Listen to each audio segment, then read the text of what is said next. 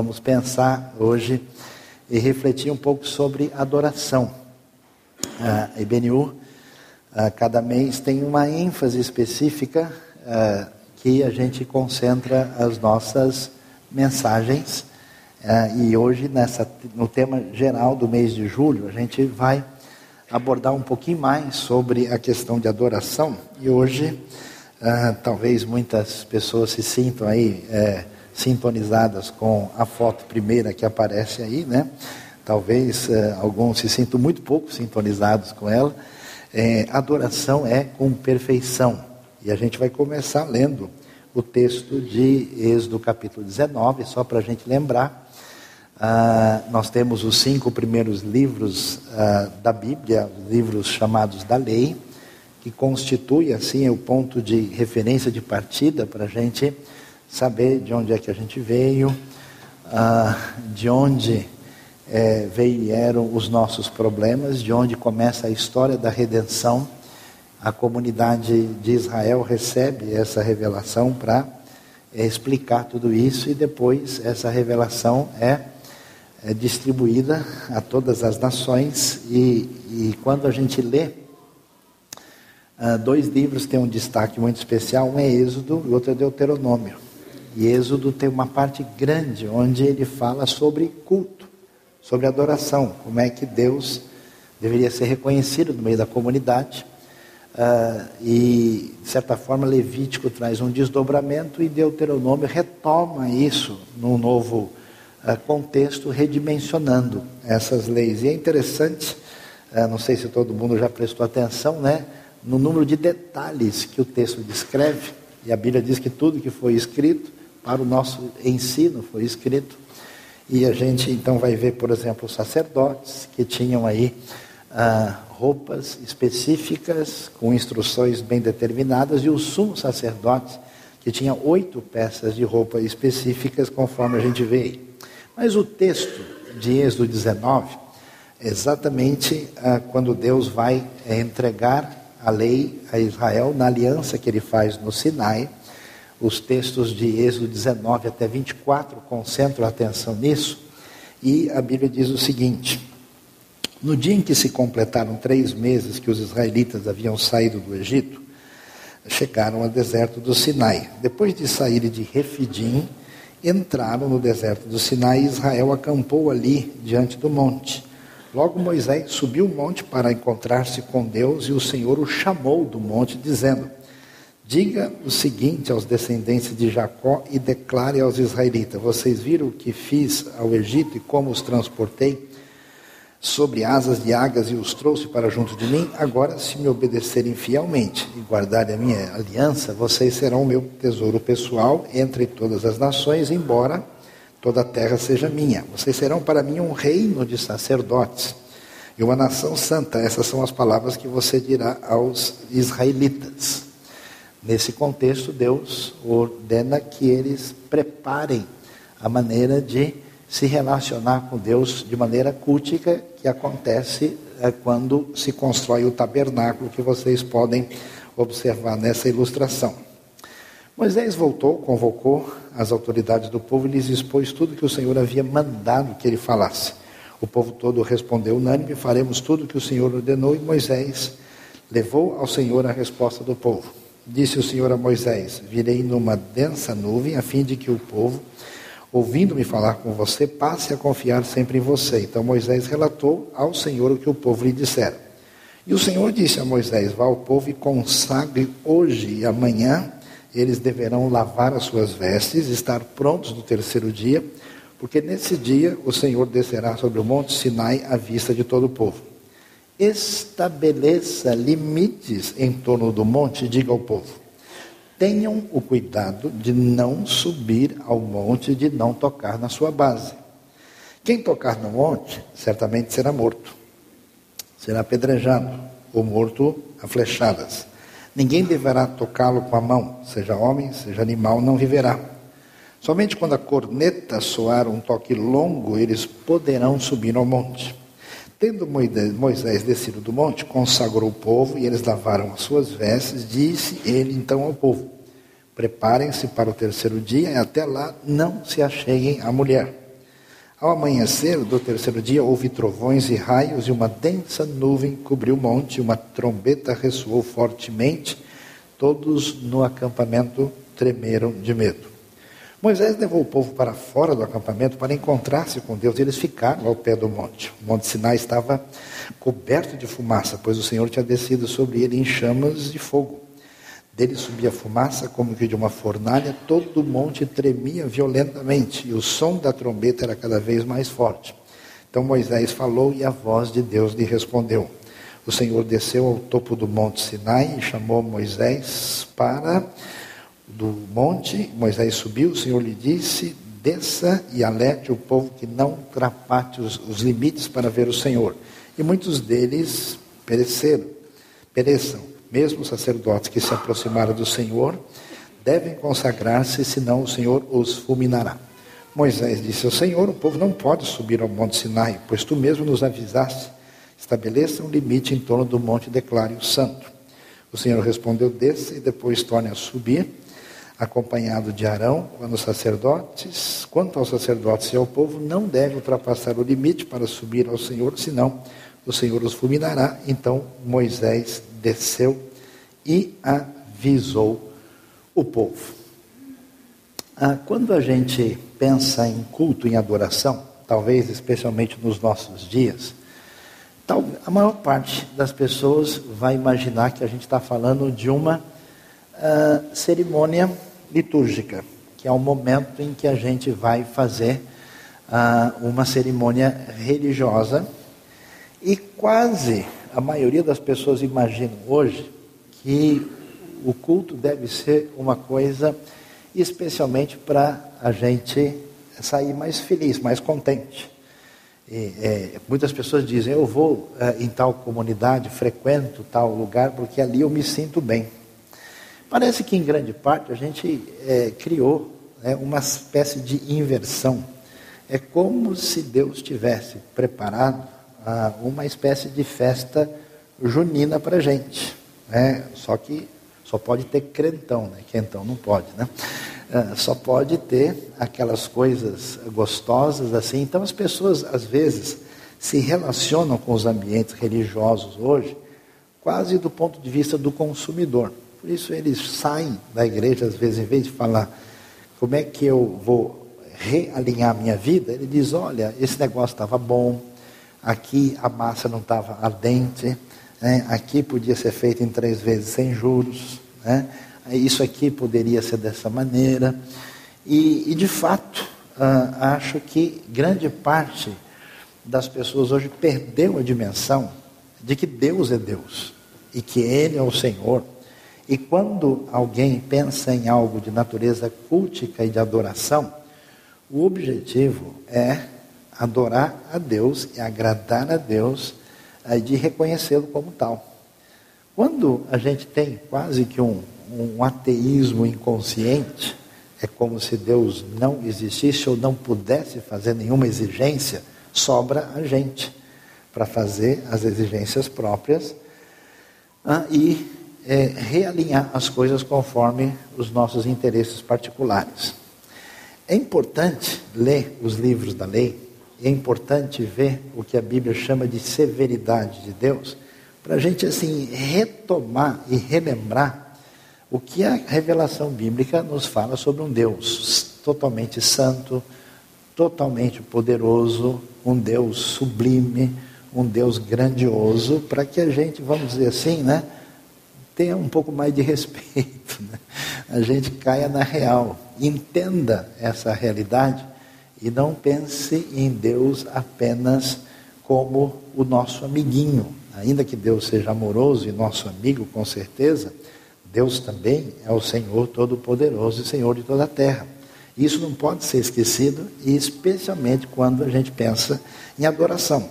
Então, quando Deus se revela e ao mesmo tempo que ele vai mostrar a sua misericórdia e fazer aliança com o povo, ele se revela dessa maneira.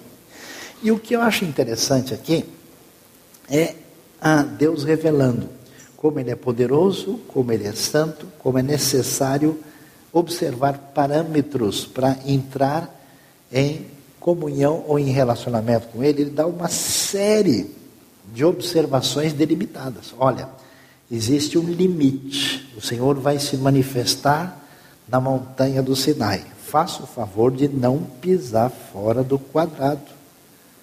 É, o lado brasileiro aí dá uma reclamada nessa hora, dá vontade de. Cadê o quadrado para pisar fora, né? Faça o favor de obedecer os limites. Não toquem, não façam isso.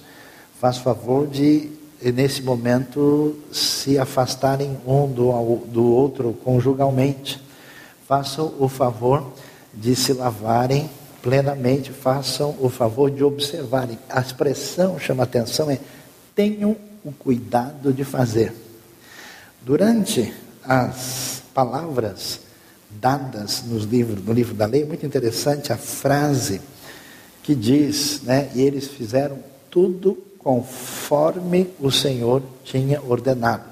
Às vezes até mais forte, fizeram exatamente como o Senhor tinha ordenado. Isso é muito relevante e importante, e talvez, né, eu recebi um revelamento aqui que já tem gente pensando, ah, mas isso aí é na lei. No Novo Testamento não é assim, Jesus é brother, né? é de boa. Com ele a coisa assim, ele facilitou essa lei aí, botou no crédito. Agora ele está fazendo o carnê das casas Bahia Celestial. Está muito mais fácil. Na verdade, a proposta de Jesus diz: olha, aquilo que vocês estavam fazendo na lei é insuficiente, porque só obedecer externamente não inclui a sinceridade e a genuinidade de coração. Por isso, Jesus vai dizer: se a justiça de vocês não exceder a dos escribas e fariseus, vocês não entram no reino dos céus. Porque é, é até possível seguir a regulamentação externa com o coração e com o espírito ausente. Então, Jesus veio, na verdade, fazer a versão 2.0 na lei, dizendo: olha, é mais profundo ainda a, o nível de conformidade com a vontade de Deus deve ser superior àquilo que vocês veem os religiosos da tradição praticando. Por isso, é importante a gente entender que, que é, precisamos é, compreender sobre adoração. Adoração, em primeiro lugar, é agradar a Deus. Quando é feito um sacrifício, quando é feito uma oferta, o texto diz que aquilo subia como um aroma suave ao Senhor. Eu vou dizer uma coisa imprópria agora, que vocês vão ficar chateados. É, é o cheiro da picanha queimando. Amém, irmãos? Quem foi abençoado assim? Né? É assim, a espiritualidade do fogo de chão. Né? Aquela coisa que subia assim, aquilo é chamado de aroma agradável ao Senhor, como algo que dedicado, claro que simbolicamente Deus não precisa comer carne, por isso que ele deixou para você, né? Agora eu senti que foi comigo, né? Ah, ele não necessita é, dessas coisas, então isso sobe e a ideia é de agradar a Deus, ah, de fazer aquilo que é algo que deixa o Senhor contente. É uma atitude de gratidão, que adoração é reconhecer a Deus, reconhecer quem Deus é, reconhecer que Deus tem feito e enxergar, né, reconhecer a Deus nos nossos próprios caminhos, porque você vai se enchendo de limão azedo o tempo todo e só pontua aqueles elementos que uh, são incongruentes na sua vida à primeira vista, sem perceber que Deus tem abençoado você de tantas maneiras, Deus tem sido o Senhor e reconhecer essa adoração é uma maneira de devolver, de reagir em relação a isso.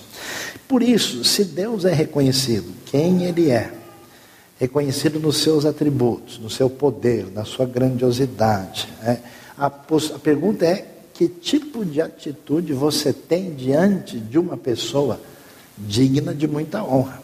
Quando você vai encontrar o presidente da multinacional que você uh, vai ah, encontrar num hotel cinco estrelas para tratar de um grande negócio, como é que você vai chegar lá? E aí, beleza aí, galera? Ah, cadê o chapa aí? Chegou? Ninguém vai falar desse jeito, pelo menos eu espero que não. Né? É, como é que você vai tratar? Então, se você entende quem Deus é, Se você é, recebe isso da maneira correta, a sua adoração deve ser compatível com o valor que você dá para Deus, com o reconhecimento, com aquilo que de fato está claro na sua mente, no seu coração. Por isso é interessante. Quando você lê os livros da lei, eu recomendo que todos leiam com atenção, sem isso você não vai entender o resto da Bíblia, você vai ficar confuso. Por quê? Porque parece que as leis não têm nada a ver. Aparece uma lei, por exemplo, cultica, falando de como é que Deus deve ser cultuado. Daqui a pouco tem uma lei dizendo não misturem dois tipos de tecido na mesma roupa. Ué, para que isso? Não façam marcas. Está vendo? No corpo, né? Ah, nem façam cortes, não se machuquem, nem façam desenhos, né, tatuagens no corpo, a lei dizia. A pergunta é, por que, que tem lei falando não ah, é, é pegue o passarinho junto com os ovos do ninho? O que, que, que, que isso tem a ver com culto? Na nossa percepção parece que não tem. Qual que é a questão? A adoração não envolvia apenas o ritual. Não tem essa visão platônica que a gente tem, é a hora de falar com Deus, hora de viver a minha vida, hora de ir no lugar sagrado, hora de ir no lugar comum, hora de fazer coisas espirituais, hora de fazer coisas comuns.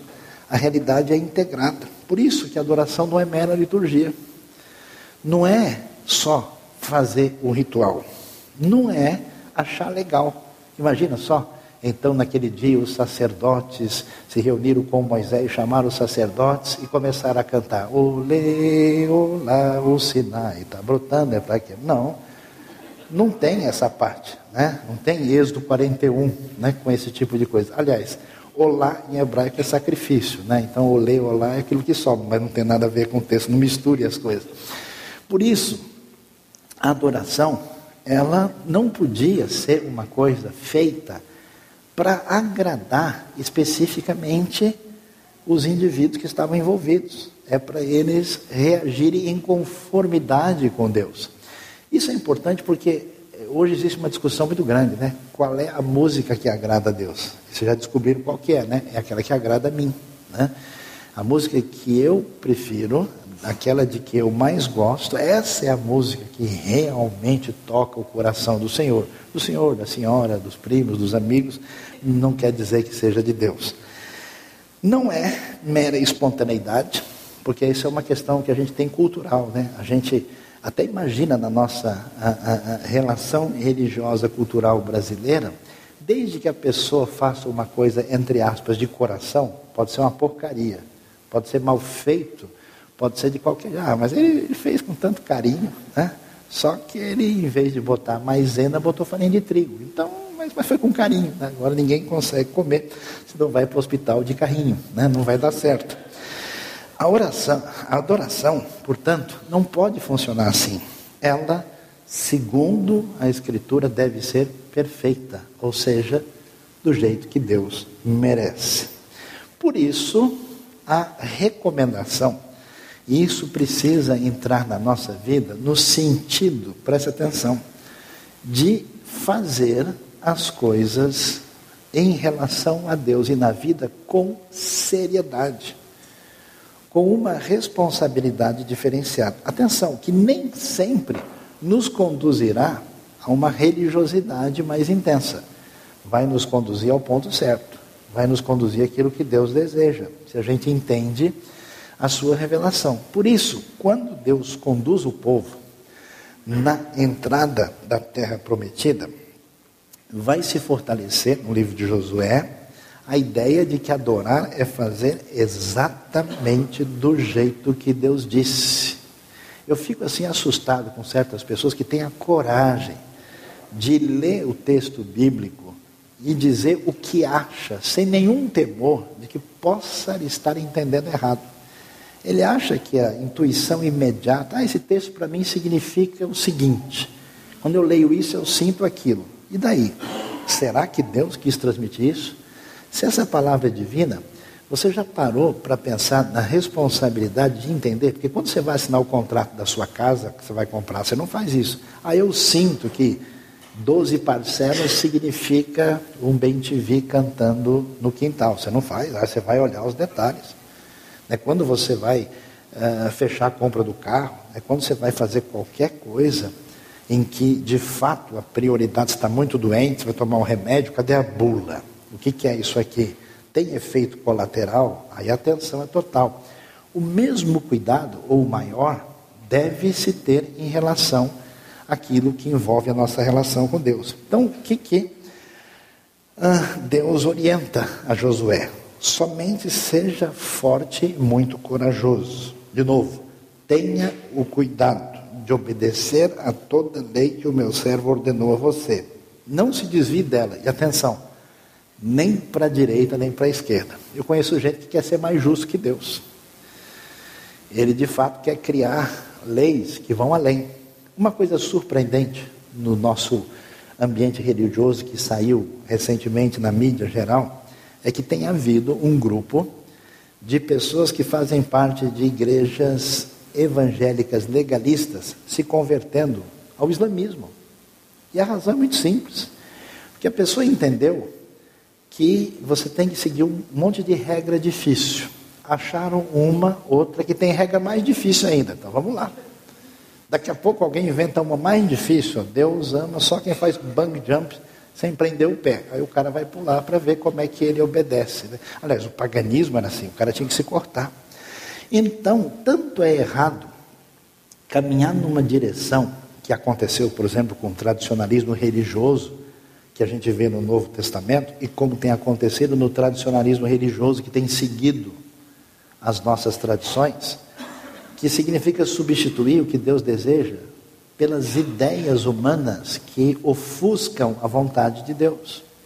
Como nem se desvia para a esquerda. Ah, eu acho que isso não é importante. Não, isso era naquele tempo. É mesmo? Você tem certeza?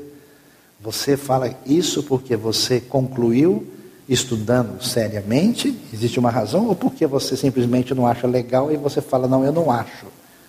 Igual um dia um sujeito estava conversando comigo e outra pessoa junto, alguém falou, mas Jesus fez isso. Mas Jesus é Jesus, ou seja, não tem nada a ver com isso, né? eu não vou fazer isso jamais.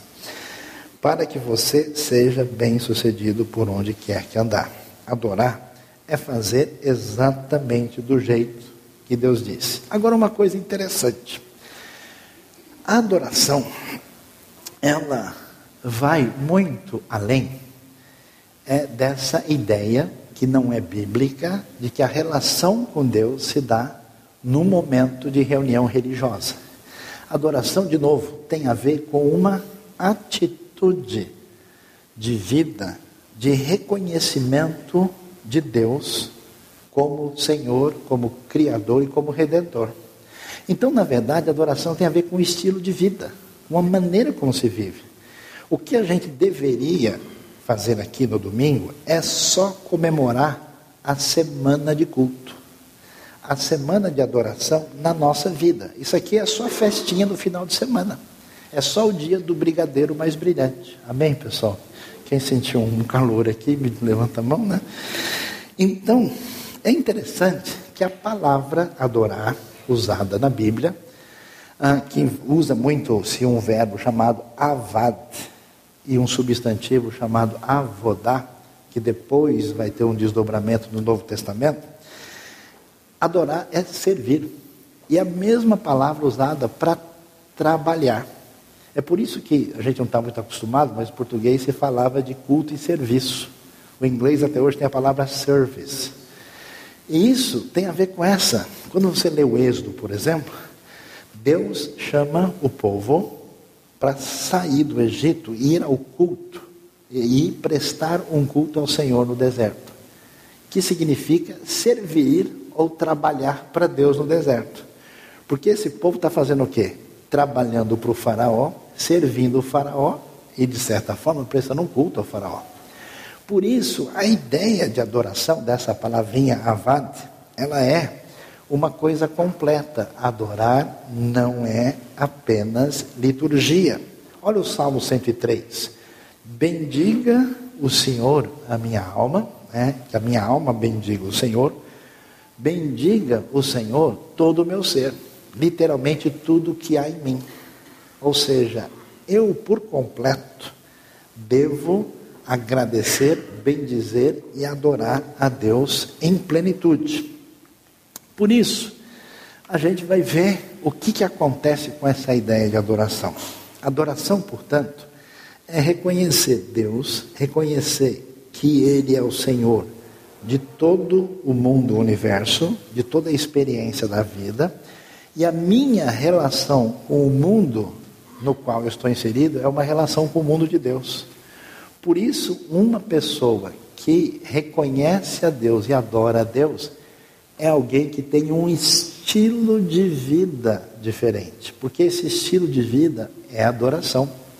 É uma maneira de presentear a Deus, de reconhecer a Deus, de agradecer a Deus, fazendo em tudo na minha vida o melhor em sintonia com os princípios de Deus.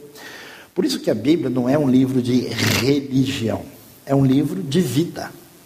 Um livro de princípio para você entender o Criador, entender a redenção entender a coisa além de uma mera ideia de salvação espiritual. É muito mais amplo do que isso. É princípio de como conviver com os outros, é princípio de como lidar ah, com a economia, com a família, com o trabalho, com todas as coisas. Por isso que é natural que a gente tenha na Bíblia, por exemplo, um livro como o livro do Cântico dos Cânticos. Como é que a gente se relaciona tendo em vista o fato de que Deus é Senhor? Ah, como assim um livro desse foi entrar num livro tão espiritual? Você não entendeu nada ainda. Por isso que a Bíblia tem um livro de perguntas, que é o elogio da sinceridade e da transparência, que é o livro de Eclesiastes. Por isso que a sabedoria da Bíblia reflete sobre o sofrimento. Livro de Jó. Por isso que a sabedoria Bíblia, da Bíblia descreve como é que a gente deve viver. E como é que a gente deve viver? Sem preguiça.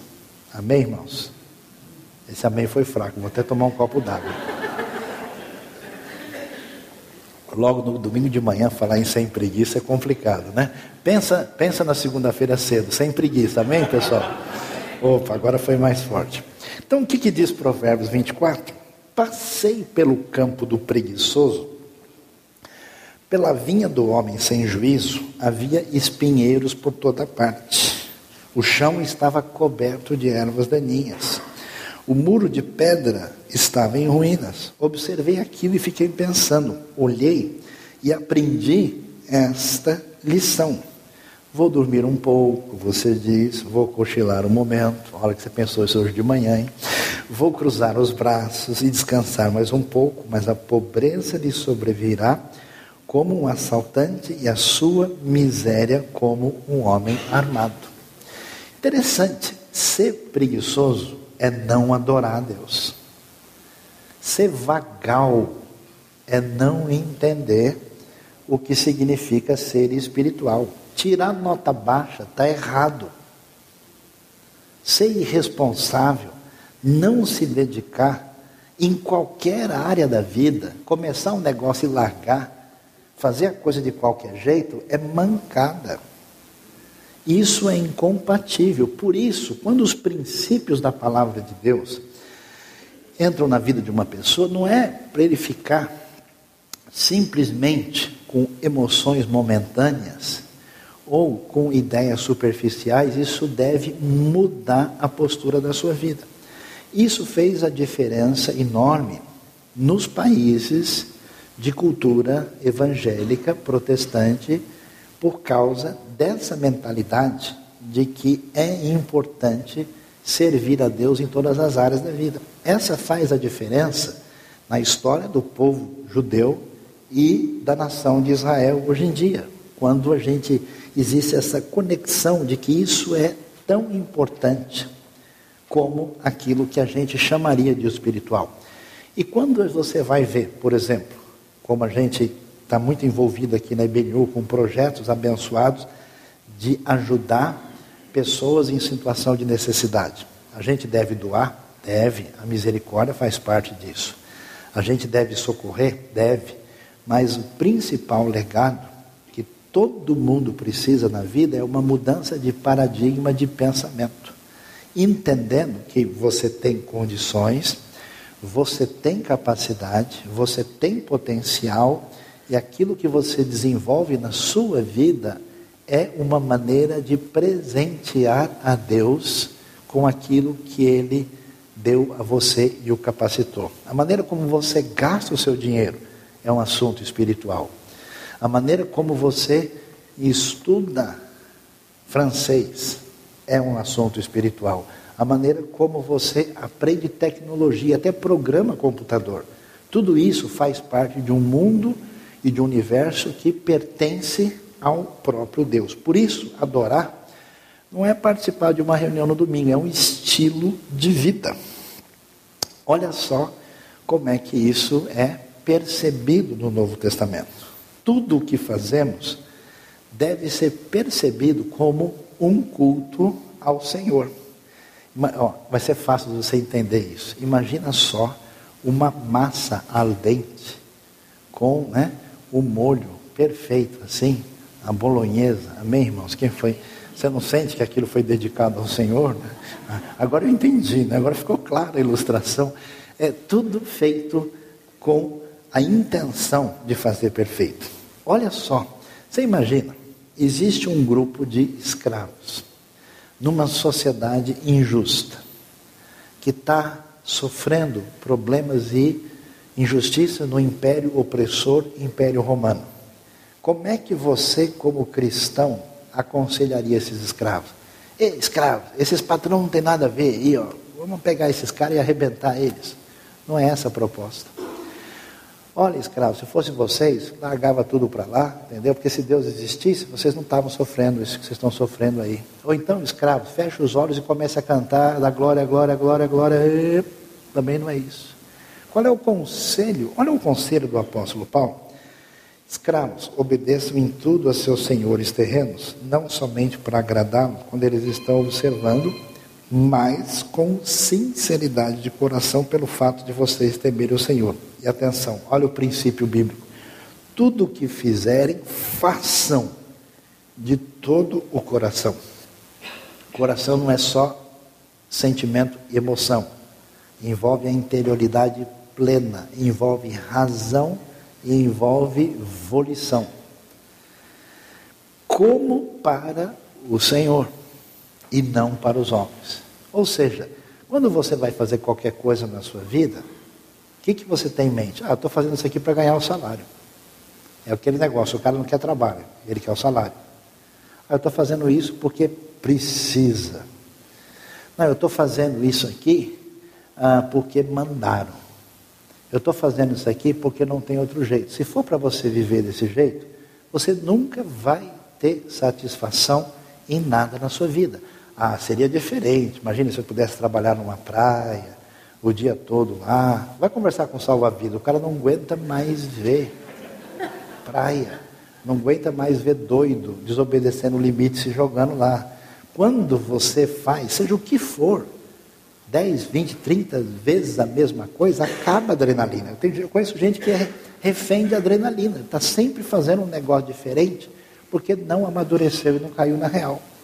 A sua atitude é que faz a diferença. Então, você faça como para o Senhor e não para os homens. Um médico que atende um doente como para o Senhor, vai atender de outro jeito. Um funcionário que recebe, preenche papelada numa repartição pública, um empresário, uma pessoa que trabalha na área técnica, não se esqueça, não enxergue o mundo como se ele fosse limitado sem Deus existir de verdade. Deus está por trás de tudo que você faz, faça bem feito. Por isso é interessante, sabendo que receberão do Senhor a recompensa da herança. Próxima vez que alguém fizer um manjar branco com ameixa, faça ao Senhor e não esqueça de me convidar. É a Cristo, o Senhor, que vocês estão servindo. Vocês percebem? Se uma sociedade entende que a responsabilidade da vida está na mão de cada um de nós e que a gente norteia a nossa vida com a intenção de fazer as coisas com o maior capricho, esmero e perfeição possível, Imagina que coisa especial. Mas quando a gente se exime da responsabilidade, diz que ela pertence a não sei quem, joga lixo pela janela, faz a coisa de qualquer jeito e não tem esse senso de responsabilidade, de fato, a gente vai olhar pela janela no dia seguinte e falar assim: eu acho que Deus não existe, olha como é que está lá fora. Mas foi você que aprontou. É doideira, né? O povo briga, arruma guerra, joga bomba na cabeça do outro, depois fala: Deus não existe, porque senão não tinha acontecido isso. Quando Paulo orienta Timóteo sobre como lidar com o ministério, como servir ao Senhor nas atividades junto à comunidade da fé, olha o que, que ele. Preste atenção nas palavras enfatizadas. Ordene e ensine essas coisas. Ninguém o despreze pelo fato de você ser jovem, mas seja um exemplo para os fiéis na palavra, no procedimento, no amor, na fé e na pureza. Até a minha chegada, descanse bastante. Durma muito, coma à vontade. Dedique-se à leitura pública da Escritura, à exortação, ao ensino. A ideia é dedicação. Não negligencie. O que é negligenciar? A pessoa tem um potencial e não se preocupar com esse potencial. Ficar olhando para si mesmo, analisando os seus próprios defeitos. Nunca você vai enxergar os seus defeitos suficientemente pode saber que tem muito mais. Deus conhece. Então, se você ficar olhando para circunstâncias negativas, para você mesmo, você nunca chega em lugar nenhum.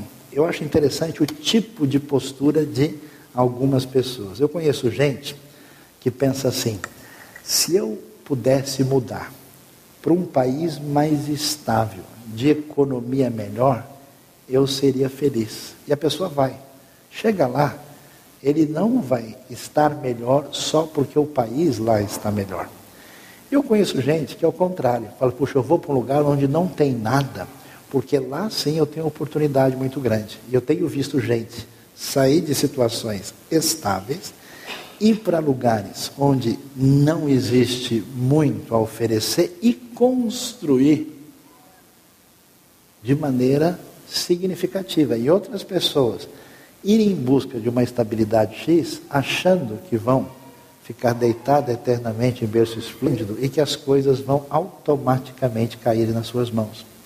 Não é assim. Não negligencie o dom que foi dado a você por mensagem profética com imposição de mãos dos presbitérios. Olha, olha as ênfases. Seja diligente nessas coisas, dedique-se inteiramente a elas para que todos vejam o seu progresso. Timóteo, Fica tranquilo que com o tempo você vai melhorando.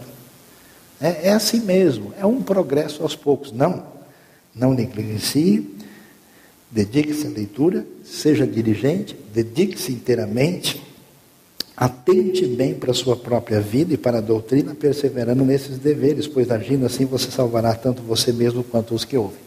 Ou seja, não é possível ir muito longe sem esforço, dedicação, disciplina, trabalho e uma responsabilidade. Até em termos de espiritualidade, tem muita gente hoje que anda por caminhos complicados porque ele imagina o seguinte: que o seu conhecimento de Deus, que a sua dedicação e amor a Deus e a sua consagração não vai depender de uma trajetória onde ele se dedica, onde ele se disciplina, onde ele aprende. Vai depender de uma experiência que ele tem de uma vez.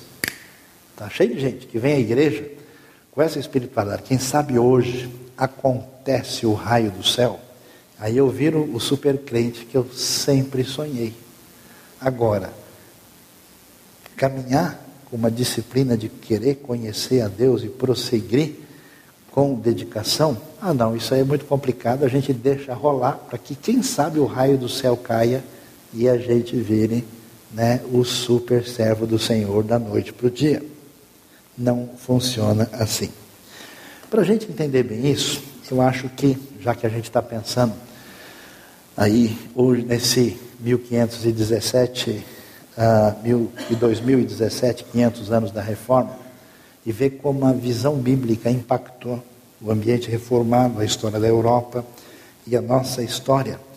É, vale lembrar do que acontece ah, quando um sapateiro convertido, isso é citado por Michael Horton num livro interessante chamado O Cristão e a Cultura, ele perguntou a Lutero o que ele deveria fazer para servir bem a Deus. Talvez ele imaginasse que o conselho é fecha a sapataria, larga de ficar fazendo essa obra tão espiritualmente irrelevante e torne-se um pregador. Lutero respondeu para ele: faça um bom sapato e venda-o por um preço justo. Ele serviria a Deus sendo um profissional competente e honesto. Veja bem, todo mundo aqui é ministro de Deus. Não existe nenhuma situação hierárquica essencial entre alguém que se chama pastor ou líder da igreja e uma pessoa dita leiga e comum. Essas diferenças são artificiais, a Bíblia não trabalha com isso. A questão é em que ambiente você é ministro. Se todo mundo virasse gente de dentro de igreja, acho que a gente estaria perdido mais rapidamente do que nunca. Com aquilo que Deus deu para você, com o seu conhecimento e a sua dedicação, onde você está, esse é o foco de você fazer diferença com o ministério. E graças a Deus, um monte de gente não faz parte de um ministério pastoral ou coisa parecida. Porque essas pessoas, com atitude diferente, sendo luz lá, eles vão chamar. Imagina o que seria políticos que verdadeiramente temem a Deus e trabalham com essas perspectivas, profissionais, gente de capacidade, a gente precisa ter essa visão correta para que a gente faça diferença adorando a Deus pela qualidade de ser o que nós somos com a nossa maneira de viver. Por isso, o que é adorar? Talvez a imagem mais forte é de uma mulher e não de um homem, de uma pessoa com problemas de família, que é uma viúva, e de alguém que não tem muito dinheiro. Porque o conceito é de dedicação integral e com seriedade naquilo que a gente é em relação a Deus.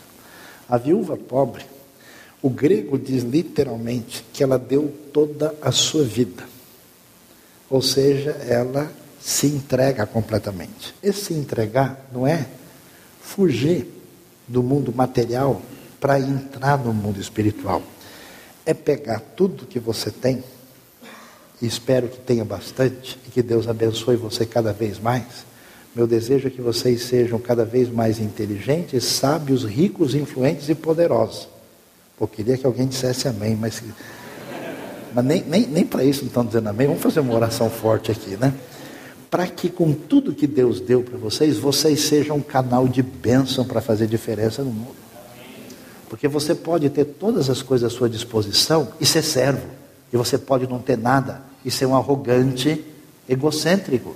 Então cresça e prospere para colocar tudo diante do altar daquele que é o único Senhor para todo sempre. Por isso adorar é honrar a Deus com a vida.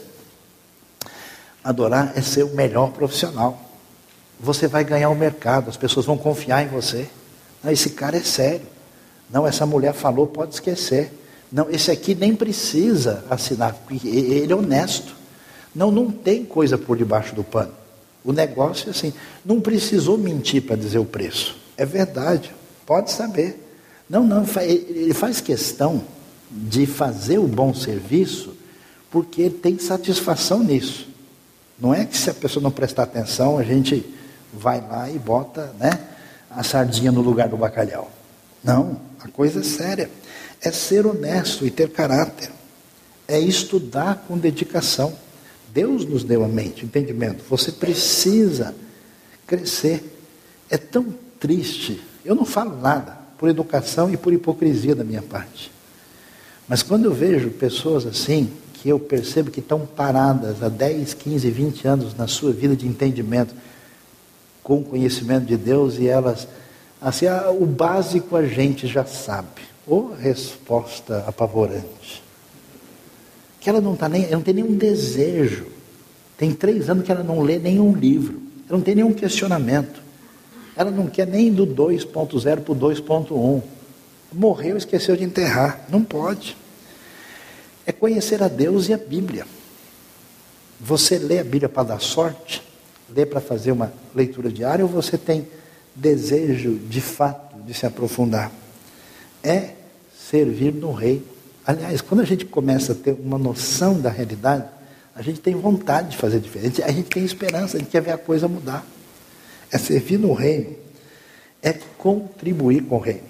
Contribuir significa dar dízimo, dar oferta, dar tempo, dar capacidade, dar dedicação, ir lá e falar: Eu quero fazer isso para essa finalidade, porque eu quero ver a coisa modificada.